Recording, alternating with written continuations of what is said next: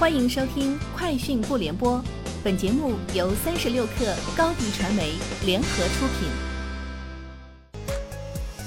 网罗新商业领域全天最热消息，欢迎收听《快讯不联播》。今天是二零二零年八月十七号。有券商分析称，假设八百总票房为十四亿元至二十二亿元，考虑各方分成比例。八百有望为华谊兄弟带来二点九二亿元至六点一二亿元的分账收入。京东集团昨天与携程集团正式签署战略合作协议，按照协议约定，携程核心产品供应链将接入京东平台，双方将在用户流量、渠道资源、跨界营销、商旅拓展、电商合作等方面开展全方位的合作。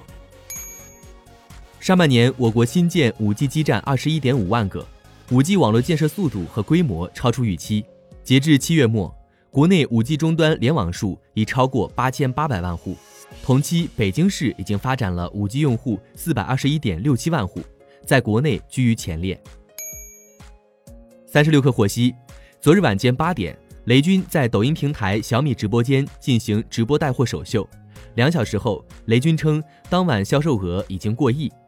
雷军此次带货商品主要为小米产品。包括小米十至尊纪念版、Redmi K 三十至尊纪念版、Redmi 智能电视 Max 九十八寸、小米透明电视等。联合国世界旅游组织预计，二零二零年国际游客人数很可能会下降至百分之六十至百分之八十。该成员还预计，国际旅游将在二零二一年下半年恢复，也有部分成员预计，明年上半年将会迎来复苏。消息称。微软公司在考虑收购 TikTok 的英国业务。知情人士表示，目前尚不清楚 TikTok 的母公司字节跳动是否想要出售英国子公司，以及是否会有针对该业务的正式邀约发出。据媒体报道，Facebook 开始整合旗下 Instagram 和 Messenger 服务的聊天功能。相关媒体援引用户的报告说，这些变化是因苹果公司设备和 Android 设备上的公司应用程序更新导致的。应用程序更新后，Instagram 应用程序将嵌入 Message 功能，并添加更多表情符号和功能。以上就是今天节目的全部内容，明天见。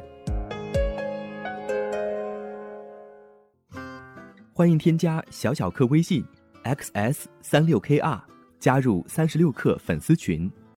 高迪传媒为广大企业提供新媒体短视频代运营服务，商务合作请关注微信公众号。高迪传媒。